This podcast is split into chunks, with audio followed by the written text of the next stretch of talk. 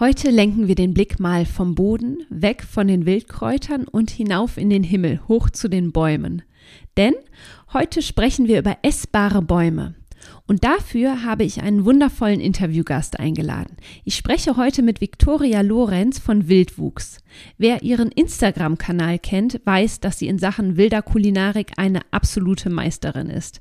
Kreative Rezepte sind ihre Spezialität. Gemeinsam sprechen wir darüber, mit welchen essbaren und heilsamen Pflanzenteilen uns die Baumwelt beschenkt und welche Verwendungsmöglichkeiten es gibt. Ich wünsche dir ganz viel Spaß bei dieser neuen Folge. Hallo und herzlich willkommen zu Kraut im Ohr, deinem Wildkräuter-Podcast. Wir sind Mo und Melanie von Luna Herbs und möchten unsere Leidenschaft für Wildkräuter mit dir teilen. Dazu interviewen wir großartige Experten und erzählen dir spannende Geschichten und Geheimnisse rund um die Pflanzen. Mach mit uns eine Reise durch die Welt der wilden Pflanzen. Ich freue mich total, Victoria, dich heute im Interview zu haben. Ich habe dich gerade schon vorgestellt, aber es wäre total schön, wenn du dich nochmal in deinen eigenen Worten vorstellen möchtest. Ja, gerne. Also ich freue mich auch super, ähm, hier bei deinem Podcast zu sein erstmal. Und ja, ich bin äh, Victoria, ich bin jetzt äh, 31 Jahre alt und bis vor ganz kurzem, das ist schon ein bisschen, jetzt fast schon wieder ein Jahr, äh, also fühlt sich nicht an, bin ich, ähm, habe ich in München gewohnt ähm, und bin jetzt aber in die Nähe der Berge gezogen. Und ähm, ich arbeite als Gesundheitsmanagerin und Kräuterpädagogin. Und da sind meine groben Themen oder meine großen Felder sind eigentlich die Fermentation und dann die essbaren Wildkräuter. Und mhm. das gebe ich eben in Form von Workshops, Kräuterwanderungen, aber auch so größeren kulinarischen Events mit Restaurants zusammen ähm, und Online-Kursen und Büchern weiter. Also bei mir geht's eigentlich immer ums Essen. Also weil ich einfach ein totaler Foodie bin und ich finde einfach Kulinarik ist ähm, eine ganz schöne Art und Weise, Menschen zu begeistern und aber auch in ein Thema einzuführen, mit dem sie vielleicht vorher noch gar nicht so einen Kontakt hatten ähm, und ohne den ähm, Zeigefinger im Grunde auch zu heben, ja. Also so Umweltthemen, ja. Nachhaltigkeit, Gesundheit und das einfach auf eine spielerische Art und Weise und diese durch die Aromen einfach an die Menschen zu bringen. Mhm. Ich greife schon mal ganz kurz vorweg, das äh, wirst du gleich unseren Zuhörern und Zuhörerinnen auf jeden Fall auch noch mitteilen. Aber ich muss es jetzt schon sagen, ich liebe deinen Instagram-Kanal und ich liebe die Rezepte, die du dort postest. Und die Rezepte sind toll, es sieht super schön aus und es macht einfach auch Spaß, das nachzumachen. Also das jetzt schon mal ein Tipp von mir, aber später dazu auch noch mal mehr. Der wird auch auf jeden Fall in den Show Notes verlinkt. Ähm, dann steigen wir nämlich direkt auch mal in die erste äh, Frage ein. Ähm, ich habe ja in, ähm, im Vorwort schon gesagt, es geht heute um essbare Bäume. Und da kam mir im Prinzip auch so zuerst mal die Frage, wozu sollte ich Bäume überhaupt essen? Ja, es ist im Grunde so die gleiche Frage, warum man eigentlich Wildkräuter essen soll. Mhm. Ja? Ähm, also da geht es ja immer ganz viel um die Themen Saisonalität und Regionalität. Und ähm, im Grunde einfach anstatt ähm, Wildkräuter schauen wir einfach ein bisschen weiter nach oben und ähm, nehmen uns den Bäumen an. Und da gibt es eben einfach kulinarisch super viel zu entdecken. Ähm, und ja, und viele Leute sind eben aber auch überrascht, dass man Bäume essen kann. So, aber es ja. ist jetzt nicht so survival-mäßig gemeint, wie ich knabber jetzt an der Rinde, ähm, sondern die Bäume überraschen uns mit so vielfältigen Aromen. Also natürlich auch heilkundlich ganz viel, aber auch wirklich für die Küche.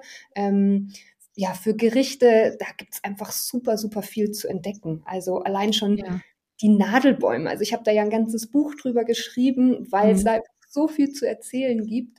Die Nadelbäume überraschen uns mit unglaublichen Zitrusaromen und ähm, ja, Fichte schmeckt nach Zitrone, die Tanne nach Mandarine, dann haben wir Orangenaroma in der Douglasie. Also es ist einfach eine, ja, eine so große Vielfältigkeit, die wir einfach in unserer Ernährung dann als Gewürze oder wirkliche ja, Hauptmahlzeiten auch nutzen können. Ja, genau. das finde ich total schön. Was ich auch wirklich klasse finde, ist, dass das ja dann meistens auch in, also die kommen ja dann meistens auch in etwas größeren Mengen vor. Also ich habe da eben den Baum mit meistens sehr vielen Blättern oder sehr vielen Nadeln. Gerade wenn ich an die Fichte denke, die bei uns auch in der Eifel weit verbreitet ist, da muss ich nicht lange nach suchen. ich komme relativ schnell dran und habe auch in relativ kurzer Zeit das, was ich so sammeln möchte, zusammen. Ne? Das finde ich irgendwie auch sehr praktisch. Ja, total. Und vor allem, dadurch, dass ich jetzt eben lange in München gewohnt habe, auf Kräuterführung oder Menschen, die Wildkräuter suchen, es gibt einfach oft Plätze, wo man sagt, da sind halt einfach viele Hunde. Mhm. Und dann habe ich irgendwann angefangen, so, weil ja, in der Stadt sind einfach viele Hunde in den Parks. Und dann habe ich irgendwann angefangen, einfach so ein bisschen nach oben zu gucken. Und dann sind wir halt bei den Hecken und dann sind wir bei den Bäumen. Und da haben wir einfach, ja, an bei den Plätzen, wo einfach viele Hunde sind, haben wir dann die Möglichkeit, trotzdem uns mit einer Art Wildkräuter saisonal und regional zu ernähren oder einfach mhm. zu sammeln. Und, ja. ja. und es ist auch ähm, für viele leicht zu bestimmen. Also im Gegensatz zu Wildkräutern ähm, ist einfach bei den Bäumen sind einfach so riesige Unterschiede. Ja, allein einfach die, Blatt, die Blattform, ja, oder die Rinde oder ähm, die sind super einfach für Anfänger auch geeignet. Ja. Super die klasse. Bäume. Nicht alle, aber die meisten. Ja. Ich finde, das ist überhaupt, also da überhaupt erstmal auf die Idee zu kommen, dass ich auch da äh, Essbares finde an den Bäumen, ja, nicht nur eben abgesehen von den Früchten natürlich, aber ähm, dass ich, da kommen wir aber gleich noch zu, ne, ja. dass, äh, dass ich da eben auch äh, super viel mitmachen kann. Das, ja, aber deswegen, auch die Früchte. Also wenn man durch klar, die, die also durch die Stadt geht, wenn man durch die Stadt geht, die ähm, ich merke es dann immer, wenn ich im, im, im Sommer einfach ähm, auf den Boden gucke und ich laufe vor mich hin und dann sehe ich auf einmal die ganzen zertretenen Früchte. Die nutzt niemand. Also mhm. die es ist im Grunde eigentlich eine der größten Lebensmittelverschwendungen, wenn wir Wildkräuter und ja auch Bäume und die ganzen Früchte und Nüsse, die als ähm, ja in den Städten stehen, einfach nicht nutzen. Weil oft werden ja. die als Zierbäume gepflanzt, wie zum Beispiel die Kornellkirsche. Und das weiß keiner, dass man die halt mhm. essen kann und dass man die nutzen kann. Und ähm, ja, deswegen, das ist auch ein Grund, warum man Bäume essen sollte. Ja. Jetzt hast du schon ein paar Bäume genannt. Magst du mal so ein paar ganz klassische Bäume nennen, die essbar sind? Ja, also ähm, angefangen von, ob das jetzt klassisch ist, es überrascht eben viele, die ganzen Nadelbäume, also nicht alle, mhm. aber die meisten eben außer der Eibe sind eben äh, die Nadeln essbar und eben nicht nur im Mai, sondern einfach das ganze Jahr über. Das ist was ganz mhm. Tolles. Dann überraschenderweise für die meisten wahrscheinlich auch die äh, Vogelbeere, weil wir das als Kind beigebracht mhm. bekommen oder bei, ja, ähm, von unseren Eltern gesagt bekommen, das ist giftig, ist aber leider nicht. Also ist nicht so. Ist Gott sei Dank ähm, nicht so, ja. Ja, ähm, und dann zum Beispiel die Eiche, eine meiner Lieblingsbäume, ähm, dass wir eben mhm. ganz toll die Eicheln nutzen können. Ja. Und, ähm, ja, also das ist einfach so diese ähm, ja, Nadelbäume, Vogelbeere, Eiche. Also ich könnte jetzt eine ewig lange Liste aufzählen von der Linde, Buche, ähm, Kornellkirsche hatte ich vorhin schon genannt. Ja. Ähm, dann Zierbäume, auch sowas wie, es haben viele Leute im Garten, die Magnolie ähm, ja. überrascht auch viele, ähm, was jetzt auch gerade ähm, im Frühling Thema ist. Also ja, ist eher so die Frage, man müsste eher andersrum denken, welche Bäume kann man nicht essen? Schön, das liebe ich. da haben wir ja gerade schon die Eibe gehört, ne? Genau. Und Magst du da mal sagen, welche Teile jetzt von den, von den Bäumen essbar sind? Du sagtest gerade schon, eben man kann von den beispielsweise Fichten nicht nur im Mai die Fichtenspitzen mhm. sammeln, sondern eben auch die Nadeln, ne? das ganze Jahr im Prinzip. Aber welche Teile sind da so konkret von den Bäumen essbar? Das kommt wirklich ganz auf den Baum drauf an. Also es ist sehr mhm. schwierig, schwierig, das jetzt äh, pauschal zu sagen. Bei den Nadelbäumen ist es so eben die Nadeln, aber auch zum Beispiel bei der Kiefer kann man auch ganz toll die ähm, Zapfen nutzen zum Beispiel. Also die kann man mhm. auch einmachen. Ähm, man kann sogar den Pollen nutzen, den die Nadelbäume ähm, im Frühling, im Frühsommer ähm, an, den, an den Bäumen haben. Oder ähm, also früher wurde ja auch sogar das Cambium als äh, Streckmehl genutzt. Also das ist dann aber mehr so Survival-Nahrung und ja. ähm, macht jetzt kulinarisch nicht so viel her. Aber im Allgemeinen kann man jetzt sagen, man kann die Blätter, Blüten, Früchte oder Nüsse essen, so in dem Sinne. Mhm. Je nachdem, ja. was für einen Baum wir uns einfach anschauen. Ja. Wenn wir jetzt mal so ein bisschen konkreter werden, magst du uns da vielleicht mal so zwei, drei Bäume nennen, was ähm, und, und da uns so ein bisschen erklären und mitnehmen, was man daraus jetzt zaubern kann. Du hast ja gerade zum Beispiel auch die Eiche genannt. Und es wäre super toll, wenn du uns da vielleicht so einmal mit in die Kulinarik nehmen würdest. Welcher Baum eignet sich da besonders gut, aber vielleicht auch ähm, für eine Heilanwendung und was ich ja persönlich mega spannend finde, ist das, äh, ist das Thema Fermentation. Und ich glaube, mhm. da möchte ich dich sowieso auch nochmal für eine Extra-Folge haben, weil ja. so, das ist so ein spannendes und, und ähm, tolles Thema. Aber ja, vielleicht magst du einfach mal so zwei, drei Bäume nennen und konkrete Beispiele nennen, was, was die Zuhörer, Zuhörerinnen daraus machen können. Total gern. Also dann bleiben wir gleich mal bei der Eiche, weil ich finde, also es ist erstmal wirklich eine meiner Lieblingsbäume, weil sie einfach so ein würdevoller und mächtiger mhm. Baum ist. Also schon in allen Kulturen eigentlich sehr verehrt und auch genutzt wurde. Ähm, nicht nur heilkundlich, sondern eben auch kulinarisch. Und bis vor ein paar Jahrzehnten war die Eichel, also die Frucht der Eiche, in einigen Kulturkreisen wirklich ein Grundnahrungsmittel. Hm, ähm, das ist so ein bisschen in Vergessenheit geraten, weil ähm, das ein bisschen aufwendigerer Prozess ist, dass man die essbar machen kann. Also man kann jetzt nicht ähm, rausgehen, wenn man, wenn die Eicheln im Herbst auf dem Boden liegen, da so reinbeißen, so mhm. genüsslich. Da würde sich alles zusammenziehen im Mund, denn es sind ganz viele Gerbstoffe in der, in der Frucht, aber auch in den Blättern. So wird sie auch heilkundlich genutzt. Ja, alles, was so mhm. Wunden ist, ähm, Sitzbäder macht man damit, alles, was man, wofür man eben Gerbstoffe braucht, ja, zur Wundheilung und so weiter.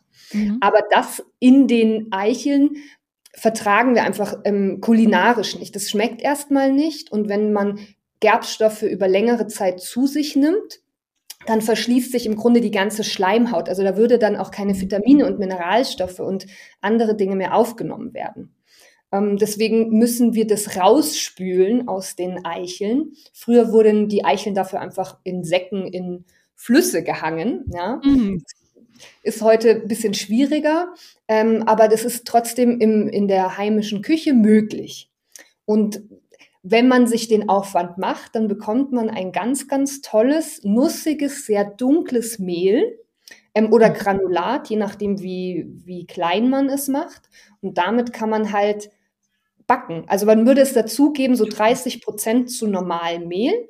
Und dann kannst du Pfannkuchen machen, die total dunkel, nussig sind. Du kannst Brot backen. Du kannst vor allem auch mit diesem, wenn man es eher ein bisschen gröber lässt, mit dem Granulat, kann man ganz tolle ähm, Patties machen, also so Burger Patties. Ah, ähm, man kann Kekse Fleischersatz machen. quasi, ne? Fleischersatz, also wirklich. Ja. Und ähm, es ist eben auch ganz viel ähm, ja, im Grunde Fett in diesen, in diesen Eicheln auch drin. Und ähm, ja, also das können wir einfach in der Kulinarik total gut nutzen. Und mhm. Wie gesagt, es ist in Vergessenheit geraten, obwohl, wenn man sich so andere Kulturen gerade anschaut, in Südkorea ist es in den letzten Jahren totaler Trend geworden, ähm, wieder mhm. Eicheln in die Ernährung einzubinden. Und da wird sogar, da müssen Parks sogar geschützt werden vor den Eichelsammlern, ähm, weil die wirklich den Eichhörnchen die Eicheln wegsammeln. So. Ähm, also es gibt halt immer wieder so Trends und das ist ja bei, sowieso bei Wildkräutern geht es ja auch um nachhaltiges Sammeln. Also muss man halt immer ja. gucken. Aber ähm, wie gesagt, wenn man sich den Aufwand macht, man wird belohnt mit einem ganz, ganz tollen Mehl ähm, und kann man total vielseitig benutzen. Und mhm. es gibt sogar auch Studien, dass es eben nicht nur ähm, kulinarisch gut schmeckt, sondern eben, wenn man das in, in die Ernährung einbaut, dass es eben gut für die Darmbakterien sein soll. Also das, da wären wir dann auch schon wieder beim Thema Darmgesundheit, Fermentation. Ja. Aber ähm, ja, das sind eben diese Ballaststoffe, die da auch drin sind. Mhm, spannend. Du hast auch gerade gesagt, dass sie sehr fetthaltig sind. Das heißt, da sind wahrscheinlich auch sehr viele gute Fette enthalten. Hast du äh, daraus auch schon mal versucht, Öl zu pressen? Nee, ich habe leider keine Ölpresse. Da würde ich das und ich habe es auch noch nie irgendwie so auf dem Markt gesehen. Das kenne ich dann eher bei Bucheckern. Mhm, äh, Bucheckeröl ja. wird ja auch ist ein ganz ganz tolles Öl. Da wären wir wieder bei einer Frucht, die von den Bäumen essbar ist. Ja. Ähm, genau. Also habe ich noch nicht probiert. Ähm, bräuchte man wahrscheinlich eine Ölpresse. Ja, genau. Aber ja. es ist eben ein, es ist ein sehr, ich sag mal von, von den Kalorien her sehr ähm, mächtige ähm, Speise. Es wurde früher eben auch so zum Aufpäppeln dann auch genutzt, wenn man ja. so nach einer Krankheit ähm, ja einfach so ein bisschen geschwächt war. Ähm, genau, wurde einfach da äh, Brot Super spannend. Ja. ja. Toll. Und ähm, kannst du da noch eine Zeitangabe äh, mit dazugeben? Also wie lange müsste ich die Eicheln jetzt wässern, damit ja. die Gerbstoffe wirklich rausgehen? Und brauche ich zum Beispiel kaltes Wasser oder eher warmes Wasser? Wobei ich schließe jetzt mal auf kaltes Wasser, wenn die damals in den Fluss gehalten worden sind, dass es eben mit kaltem Wasser. Äh, es gibt zwei, ja, es gibt zwei Prozesse tatsächlich. Einmal ähm, das äh, mit kaltem Wasser und einmal mit heißem Wasser. Mhm. Ähm, der Vorteil an dem längeren Prozess mit dem kalten Wasser.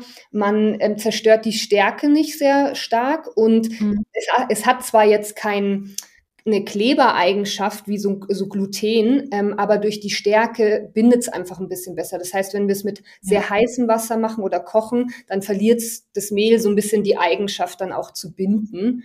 Ähm, ja. Wäre ist aber auch in dem Sinn jetzt nicht schlimm, weil man gibt es ja wirklich nur zu 20, 30 Prozent dazu. Ja, ja. ja.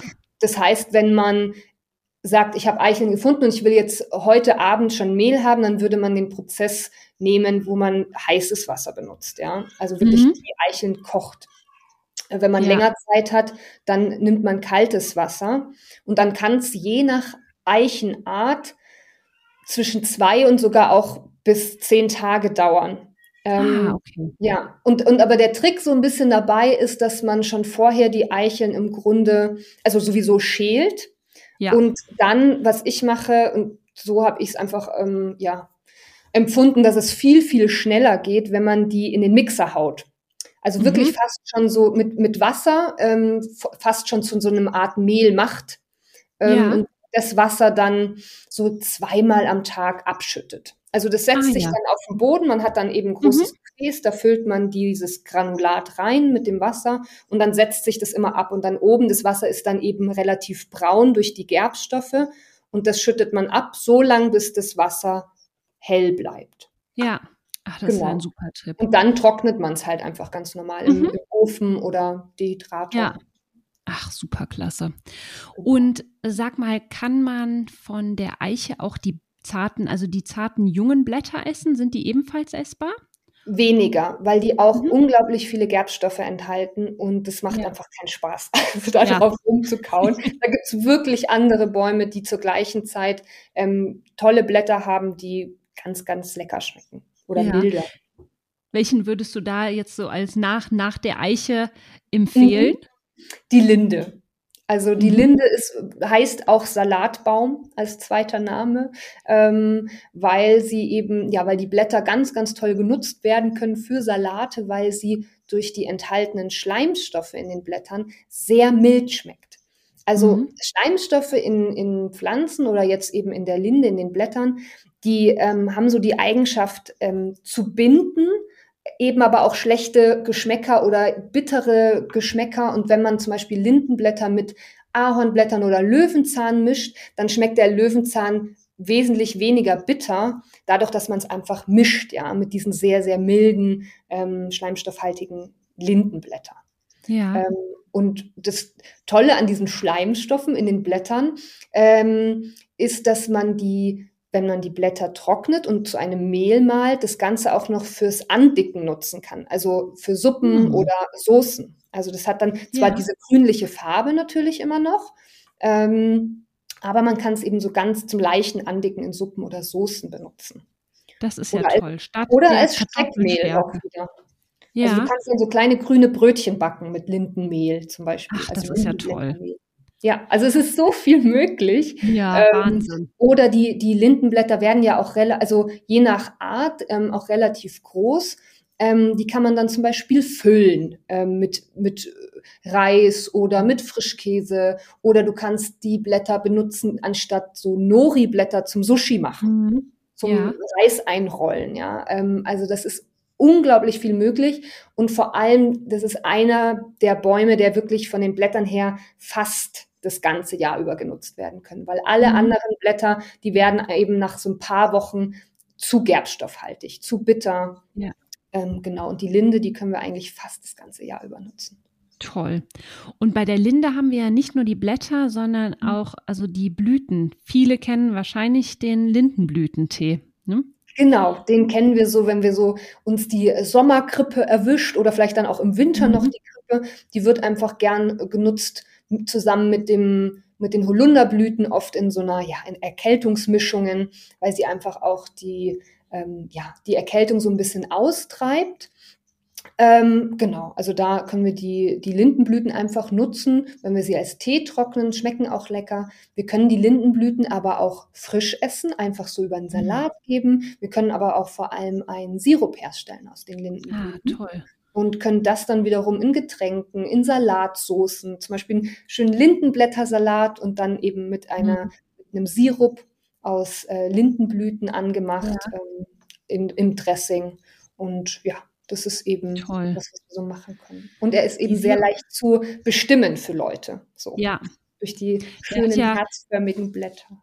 Genau, ja, ganz genau. Das finde ich nämlich auch. Und was ich ja so an äh, Sirup liebe, ist, dass der ja total lecker ist und ich habe trotzdem noch die, ähm, die gesunden Inhaltsstoffe auch von, von der Pflanze mit im Sirup. Ne? Das ist so, ja. ähm, und so lange so. haltbar halt auch. Man kann ja. halt so die Aromen vom Sommer, wie man so unter der Linde steht und es summt über einem und es duftet, kann man so auch irgendwie auch noch im Winter genießen. Das finde ich immer ja, so schön. Ja, total. Ja, schön. Und jetzt hatten wir die Linde, also die Eiche, die Linde. Und jetzt kommen wir mal zum dritten Baum. Ja. Welchen möchtest du uns da noch verraten? Schwierig, ich würde so gerne noch viel mehr ähm, Kannst du auch. vorstellen. Also die, den, den Weißdorn mag ich total gern. Oh ja. Total unterschätzt, weil die meisten kennen den Weißdorn eher so von der ähm, Oma aus dem Apothekenschrank, so dieses mhm. Krattegut, dieses herzstärkende Mittel. Ähm, und mehr können die meisten Leute damit eigentlich nicht anfangen. Und vor allem auch so herzstärkend, das sehen wir so als jüngere Menschen ja eher nicht so für uns. Aber äh, der Weißdorn, der kann eben nicht nur, ich sage jetzt mal, ältere Herzen stärken, sondern mhm. eben auch vor allem junge, gestresste Menschen kann der Weißdorn helfen. Gerade so dieses das nennt man ja so Manager-Syndrom, ähm, wo man einfach gestresst ist und fast schon so, ja, einfach so diese ganzen Symptome hat, wenn man zu viel Stress hat in stressigen Zeiten. Und da kann der Weißdorn einfach helfen, so ein bisschen widerstandsfähiger zu werden. Und ja, eben nicht nur für alte Menschen gedacht. Ja. Aber auch kulinarisch wird er total unterschätzt, denn wenn man jetzt in so eine Weißdornfrucht im Spätsommer, Herbst mal reinbeißt, dann schmeckt es ein bisschen öde. Ähm, es schmeckt so, wie der Beiname auch sagt. Also die werden auch Mehlfässchen genannt, diese mhm. Früchte. So schmeckt es auch. Ähm, und ähm, das liegt aber daran, dass in diesen Früchten ein sehr ja ungünstiges, jetzt nicht schlechtes, sondern eher ungünstiges Verhältnis von Säure zu Zucker herrscht. Das mhm. heißt, eigentlich ist da relativ viel Zucker drinnen, aber die Säure fehlt und wir brauchen immer so eine Balance. Ähm, wie ja auch zum Beispiel in so einem Salatdressing, ja, man braucht immer eine Balance von, äh, von Süß und Säure, ähm, damit etwas schmeckt. Und das können wir in Rezepten eben aufheben. Also wenn wir zum Beispiel mhm. die, und das ist mein, einer meiner Lieblingsrezepte, so eine Barbecue-Soße oder so eine Art Ketchup aus mm. den Früchten machen und wir geben in dem Rezept Apfelessig hinzu, dann entsteht auf einmal ein so toller Geschmack. Äh, da fragt man sich, also mich fragen die Leute regelmäßig, aber da ist doch noch irgendwas anderes drinnen. Nein, das ist nur die Frucht und Apfelessig, Zucker und Salz und Pfeffer drinnen so. Und aus, auf einmal aus diesem mehligen, nichtssagenden Frucht machen wir so eine ganz, ganz tolle, lecker schmeckende Köstlichkeit. Ja? Also manchmal ja. liegt es auch an der Verarbeitungsart, mhm. ähm, wie man einfach Aromen auch aus Dingen herauskitzeln kann. Ja. Ja toll. Boah, das genau. finde ich, das probiere ich auf jeden Fall mal aus. Ich habe, ähm, was ich total gerne mag mit den Weißdornfrüchten, ist das Apfelmus mit Weißdornbeeren. Also das finde ich auch super lecker. Und ich war auch total überrascht, woher das Aroma auf einmal kam. Ja, nicht nur die Farbe, es wird ja so leicht genau. mäßig, genau. Ja, ähm, ja und ähm, ja, also man kann auch zum Beispiel die ähm, die Früchte in Wein einlegen. Ja, dann macht man so diesen ganz speziellen Heilwein, der dann auch wieder mhm. fürs Herz gut sein soll, natürlich in Maßen genossen. Ähm, ja. Oder aber auch, was ich gern mache, ist wirklich dann so für Cocktails später, äh, denen die, also mit anderen Gewürzen noch in Alkohol einlegen. Also in ja. Gin oder Wodka. Und dann kriegt man eigentlich auch einen sehr, sehr lecker schmeckenden ähm, Drink. Kann man dann eben mit, ich habe ihn letztes Mal, glaube ich, dann mit Gingerbier gemischt und es war sehr, sehr lecker. Also ich trinke zwar nicht so viel Alkohol, aber so ein, zweimal im Jahr, wenn man dann so seine selbstgemachten Sachen hat und Freunde einlädt, mhm. dann ist es wirklich ganz, ganz was Tolles, ja. Ja. Ähm, was man nicht so nutzen kann beim Weißdorn sind die Blüten, also im, im Heilwein und ähm, heilkundlich ja, aber kulinarisch ähm, sind die ein bisschen schwierig, weil die einen relativ starken Geruch haben, der mhm. Fliegen anziehen soll. Ja, also für die Bestäubung. Ähm, und der, das riecht einfach nicht so gut, ja. Also ja. deswegen würde ich das gar nicht so nutzen jetzt. Da würde ich jetzt keinen Sirup draus machen zum Beispiel. Ich, ja, ich muss auch gestehen, den, den reinen Blütentee beispielsweise, den finde ich persönlich auch also ich würde sagen, ich würde sogar sagen, fast scheußlich. Und das sagen super, super selten. Ich liebe Kräutertee und bin da auch relativ hart gesotten, was das angeht. Als ich den, wirklich den reinen Blütenweißdorn-Tee mal probiert habe, ich gedacht, also das wird nee. definitiv nicht mein Lieblingstee werden. und der kommt auch kaum in Mischungen rein, muss ich auch gestehen, obwohl ja. das wirklich ja auch so eine äh, so eine tolle Pflanze ist. Ähm, da würde ich wirklich so eher die Blätter nutzen und dann genau. die, die, Beeren halt. Also die Früchte ja. sind keine Beeren, aber ähm, genau. Also da kann man, und die Blätter kann man auch, ähm, in dem, im Frühling kann man die auch in Salate zum Beispiel geben. Mhm. Die sehen ja relativ schön aus, die haben jetzt nicht einen speziellen starken Geschmack, aber das sind halt so Salatzugaben, ja. Die schmecken ja. halt aus Dressing zum Beispiel. Und die würdest du bis Mai, Juni sammeln? Oder was, was würdest du da ungefähr Muss sagen? man immer probieren. Das kommt immer darauf an, ja. wie hart gesonnen man ist. in dem Sinne, ja. wie viele ähm, ja, Gerbstoffe oder Bitterstoffe man auch so in der Ernährung drinnen hat. Ähm, aber ja, also so die ersten zwei Monate maximal ja. würde ich die dann. Und dann halt eher so die Linde nutzen mhm. und andere Wildkräuter dann dazu. Genau. Wir hatten jetzt schon drei Bäume. Ne? Jetzt weiß ich, dass du auch absoluter Profi bist, was das Thema Fermentation angeht. Und das mhm. finde ich ist ein super spannendes Thema. Magst du da vielleicht uns noch einen Tipp geben, welchen Baum wir für die Fermentation nutzen können und was wir da speziell daraus machen können? Ja, ähm, da sind wir dann wieder bei den Nadelbäumen. Ähm, toll. Denn ja, auch ganz toll. ja. ähm, denn wir können die Fichte, ich nutze jetzt meistens die Fichte, ich mag dieses Zitronenaroma einfach am meisten. Ja. Und da können wir ein ganz, ganz tolles Sauerkraut herstellen und anstatt irgendwelche anderen Gewürze reinzugeben, können wir eben Fichtennadeln hinzugeben und auch eben das ganze Jahr. Ich meine jetzt nicht diese Maiwipfel, sondern eben das ganze ja. Jahr über. Und das ergibt eben so einen ganz frischen, zitronigen Kick in diesem Sauerkraut. Also ähm, wirklich einfach, man muss nur so ein bisschen aufpassen, nicht zu viel zu verwenden. Das ist bei der mhm. Fermentation immer so eine Regel, einfach bei Gewürzen weniger ist mehr. Äh, lieber mhm. mal weniger am Anfang, dann kann man ja beim nächsten Mal wieder mehr nehmen, weil sonst schmeckt es einfach zu stark. Denn die Aromen, mhm. die steigern sich einfach durch diese Fermentation auch. Ja. ja. Ähm, genau, und dann hat man im Grunde auch noch äh, eine Vitamin C-Bombe, weil also erstmal das Sauerkraut äh, enthält ja viel Vitamin C, aber auch Fichtennadeln oder Nadelbaumnadeln enthalten auch viel, viel Vitamin C und das können wir einfach konservieren dann auch in diesem Fermentationsprozess. Mhm. Toll. Das heißt, äh, ich stelle Sauerkraut her und gebe da einfach noch die Fichtennadeln mit hinzu. Ähm, das ist ja eigentlich, das ist eine total klasse Idee. Finde ich richtig toll. Genau, ist halt super einfach. Und ja. jemand, der eben schon mal Sauerkraut gemacht hat, der ähm, gibt es einfach nur dazu. Ansonsten, mhm. sowas würde zum Beispiel auch in meinem, in meinem Buch über die Nadelbäume stehen, ja. einfach das komplette Rezept, wenn man jetzt ja. noch nie fermentiert hat, genau. Toll. Ach, super klasse. Ja. Ähm, jetzt haben wir da schon mal eine schöne Übersicht. Also wie du gerade auch schon gesagt hast, ne, es gibt da noch viel, viel mehr an Bäumen, die essbar sind und wie die Zuhörer, Zuhörerinnen wahrscheinlich auch schon mittlerweile mitbekommen haben, es geht da jetzt natürlich nicht darum, die Rinde zu essen oder eben den ganzen Baum zu verspeisen, ja, als Sprössling, obwohl das auch möglich ist. Ich denke an die Buche, äh, ja. äh, Buchensprösslinge, die wirklich ganz, ganz fein sind. Mhm. Jetzt frage ich mich noch, du hattest es zwar immer wieder zwischendurch erwähnt, aber gibt es da so spezielle Sammelzeiten und gibt es da auch noch bestimmte Dinge, auf die ich da nochmal besonders achten darf beim Sammeln?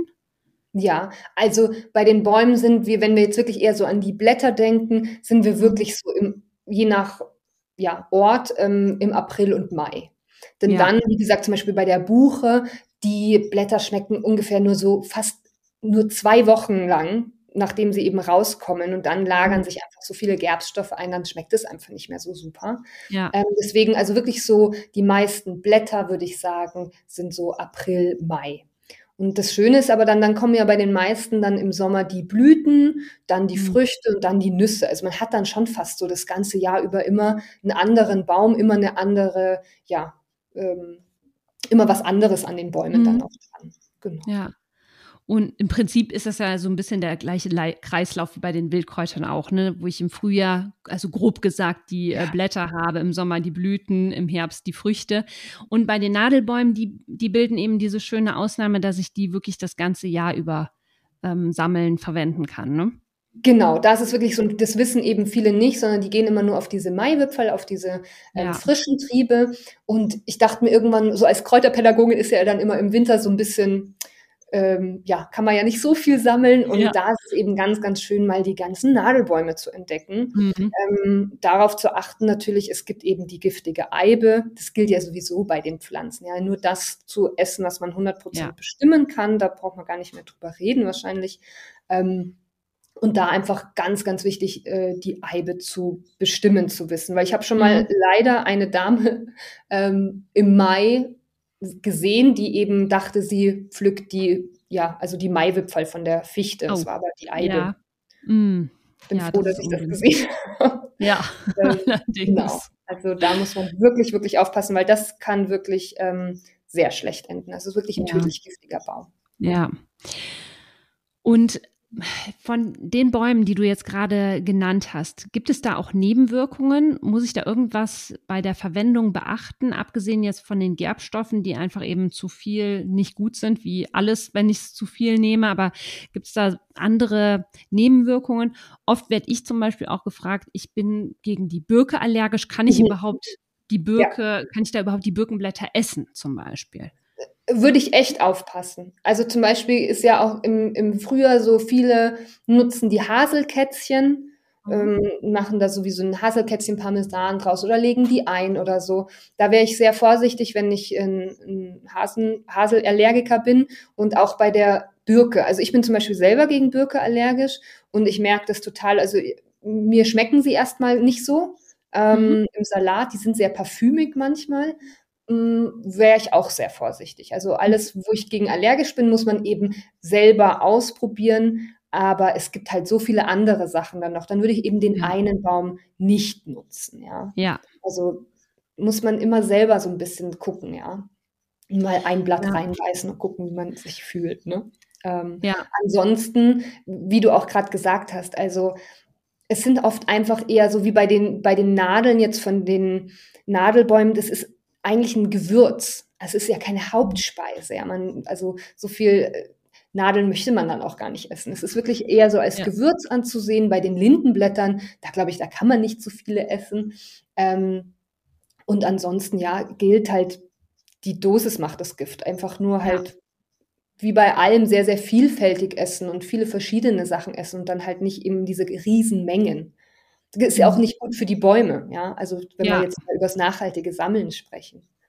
Sondern halt immer nur das nehmen, was man wirklich braucht und in kleinen Mengen. Und das reicht ja vollkommen, weil mhm. absolut. Die meisten machen ja auch keinen reinen Wildkräutersalat, sondern geben das ja meistens zu einer normalen Salatmischung dazu. Und so muss mhm. man das einfach sehen, ja. Das ist einfach eine Zugabe. Weil es, ja. es geht ja nicht darum, dass wir uns jetzt nur von reinen Wildkräutern ernähren.